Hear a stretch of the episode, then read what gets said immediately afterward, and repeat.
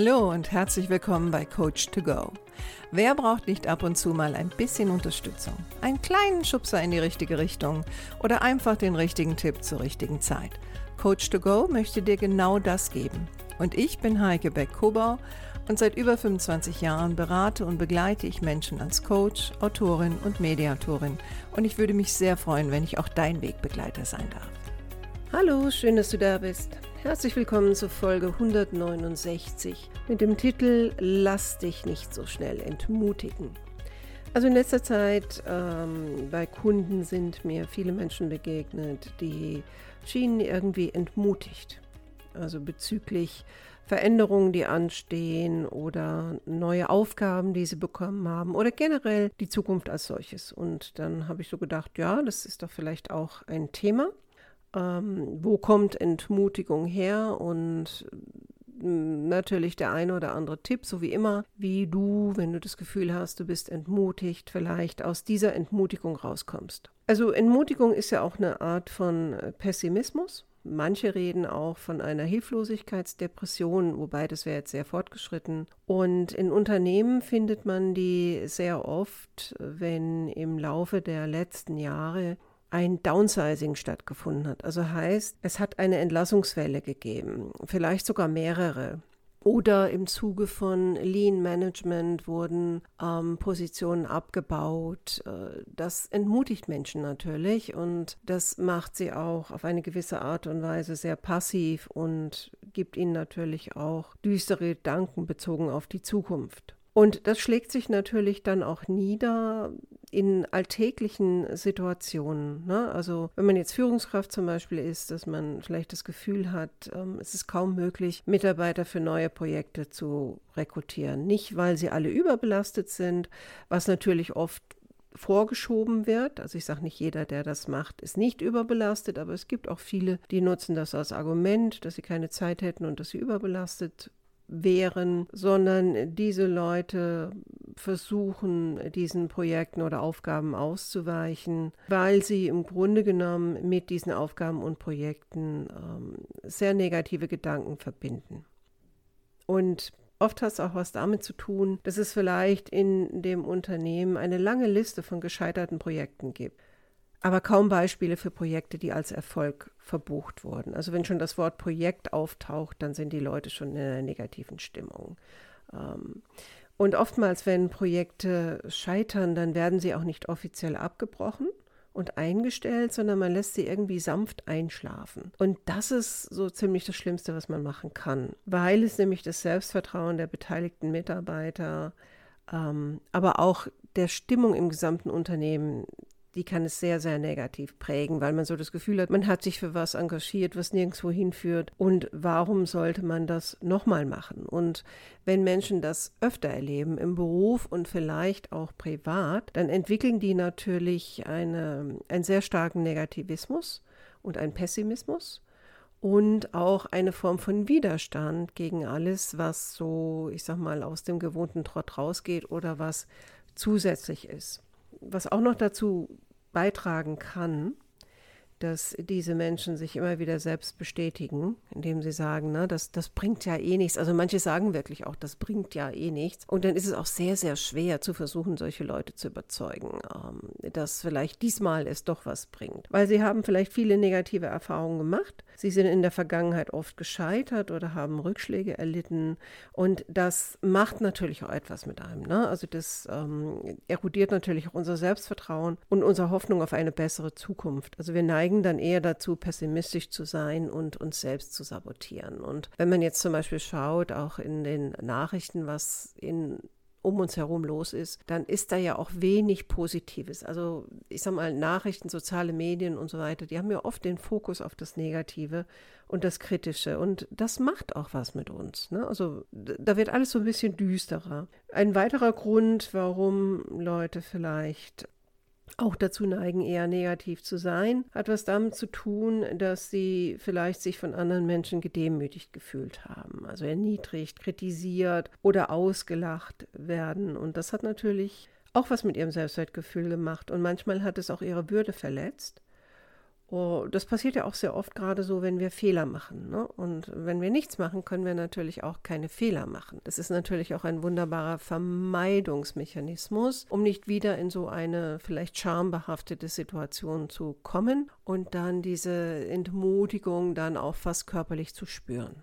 Manchmal hat die Entmutigung aber auch damit zu tun, dass wir uns einfach zu viel ablenken lassen. Also wir sind auf zu vielen Baustellen unterwegs, äh, verlieren damit auch den Fokus auf unsere Ziele und Prioritäten, verschwenden sehr viel Zeit und Energie für Dinge, die uns nicht weiterbringen oder vielleicht sogar schaden. Und am Ende des Tages oder am Ende der Woche oder der Monate haben wir nichts vorzuweisen. Also dann stellt sich natürlich die Frage, äh, warum, warum soll ich überhaupt noch was machen? Das bringt ja nichts. Also, also das ist wirklich ein Satz, den habe ich in letzter Zeit öfter gehört und ist natürlich ein ganz schwieriger Satz für, für Führungskräfte. Ja, wenn Sie Mitarbeiter haben, äh, die, die so drauf sind. Oder wenn Sie vielleicht auch selbst merken, dass Sie im Grunde genommen anfangen, den Sinn in Ihrer Tätigkeit zu verlieren, äh, die Freude und sich bei selbst kleinen Aufgaben entmutigt fühlen und, und gar nicht die Kraft aufbringen können, sich jetzt da adäquat mit zu beschäftigen. Und ich rede jetzt nicht äh, von einer Vorstufe des Burnouts, sondern ich rede einfach von diesem, kennst du vielleicht auch, dieses negative Gefühl, es ist schwer, sich aufzuraffen, man hat eigentlich keinen Bock, man sieht auch keinen Sinn drin und naja, Ne, da ist er wieder der Satz, das bringt ja gar nichts. Also wenn du das Gefühl hast, du bist momentan auch in so einer Schleife drin und ähm, vielleicht gibt es auch gar nicht so den Grund, den du jetzt gleich benennen kannst, ähm, sondern es ist einfach so ein Gefühl, ja, so ein Gefühl von einem gewissen Maß an Sinnlosigkeit, Hoffnungslosigkeit, so ein alltägliches Down-Sein, ohne jetzt zu sagen, es ist schon krankhaft. Das Erste, was ich empfehlen wär, würde, ist, äh, versuche nicht deine Entmutigung zu ignorieren oder zu verdrängen. Akzeptiere, dass du dich so fühlst und versuche die Ursachen dazu zu verstehen. Also ja, gesteh dir einfach ein, was dich belastet und was dich frustriert. Ähm, das tun nämlich viele nicht. Und dann bahnen sich diese Gefühle doch einen Weg. Das heißt nicht, dass du dich dann darin baden solltest, aber anschauen, was ist, ist schon ganz wichtig. Und vielleicht auch dir Unterstützung zu suchen. Ähm, sprich mit anderen Menschen über deine Situation und lass dir helfen, ob das jetzt professionell ist oder ob das Kollegen sind und achte darauf, dass du dir nicht Unterstützung von Menschen holst, die selber sehr negativ gepolt sind, weil das verdoppelt nur dein Gefühl und ist nicht hilfreich. Versuche dich ähm, auch auf die guten Seiten deines Lebens zu konzentrieren und sie auch zu schätzen. Das heißt nicht, dass du alles rosa-rot sehen sollst, aber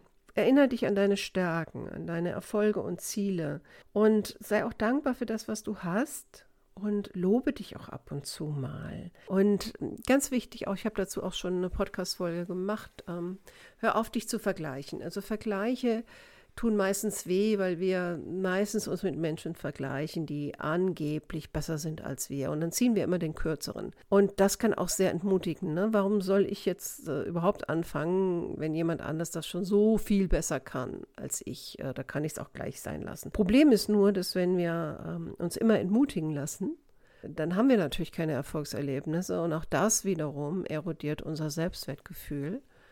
Und das macht es dann noch schwerer, bei der nächsten Gelegenheit ähm, sich aufzuraffen ne? und Dinge auch mal anzugehen und auch mal durchzuhalten. Macht es ganz schwer, wenn wir in diesem Modus sind. Setze dir realistische Erwartungen. Sei, sei nicht so hart zu dir selbst und zu anderen. Du weißt doch, dass niemand perfekt ist und dass Fehler zum Lernen gehören. Du weißt das, du musst es nur akzeptieren. Äh, setze dir klare und erreichbare Ziele, die auch deinen Fähigkeiten und Interessen entsprechen. Und was ich auch immer ganz wichtig finde, belohne dich auch für deine kleinen Erfolge. Also wir haben oft so einen Riesenberg vor uns und dann ein Riesenziel und wenn wir das dann erreicht haben, dann gönnen wir uns etwas. Ich würde dir empfehlen, setze dir Teilziele und belohne dich dann mit was auch immer das sein mag. Nimm dir auch immer wieder Zeit für dich selbst, also um auf deine körperlichen und geistige und auf deine geistige Gesundheit zu achten. Schlaf genug, ernähr dich gesund und treibe regelmäßig Sport. Das muss ja gar nicht so viel sein, aber Bewegung macht den Kopf klar, Bewegung hält dich fit Es muss natürlich zu dir passen. Also ich bin jetzt auch nicht mehr die Sportskanone. Also als ich noch jünger war, war ich sehr sportlich. Mittlerweile merke ich, dass Sport mir gar nicht so viel Spaß mehr macht. Aber ein Spaziergang geht oder mal äh, eine halbe Stunde aufs Laufband geht oder mal eine Yoga-Einheit äh, geht auch. Also einfach gucken, nach was steht dir der Sinn und ähm, fang einfach mal an. Ne? Du, du musst jetzt nicht zum Superexperten werden, aber fang einfach mal an. Und generell stelle ich darauf ein, dass wir in Zeiten leben, wo Dinge sich einfach kontinuierlich verändern. Das ist natürlich manchmal schmerzhaft, ja, ich habe ja schon mehrfach erwähnt, dass ich ja schon seit vielen Jahren ähm, Buddhistin bin. Und da ist ja das Thema Vergänglichkeit und Veränderung ist, ist ja eins der zentralen Themen.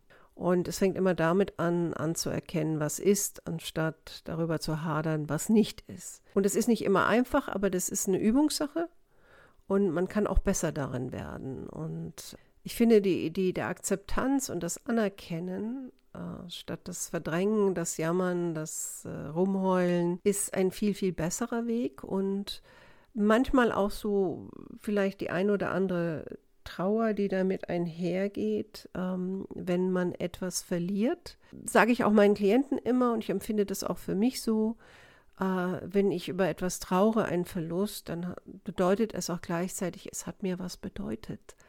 Und da ist es doch normal dass wir trauern und es zeigt auch ein gewisses Maß an Wertschätzung für das, was vorbei ist. Und das macht mich, interessanterweise werde ich dann ruhiger.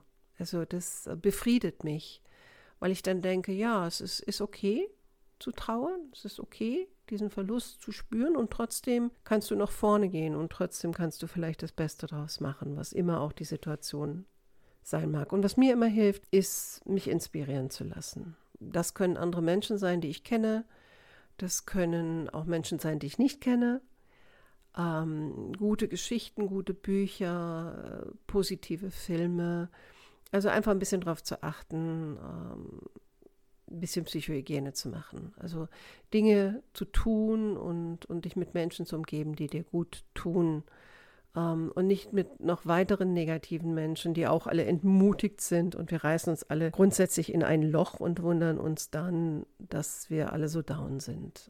Also ich finde gerade auch, was die sozialen Medien angeht und so weiter, ähm, auch da aufzupassen, mit dem Konsum und auch dir da vielleicht einige Seiten rauszusuchen, die eher das Positive hervorheben, was es ja auch überall gibt. Also das geht für mich einfach zu sehr unter. Und die, die Beispiele, wo Menschen auch äh, sie nicht haben entmutigen lassen, die vielleicht schwierigere Situationen haben und hatten, als du sie hast.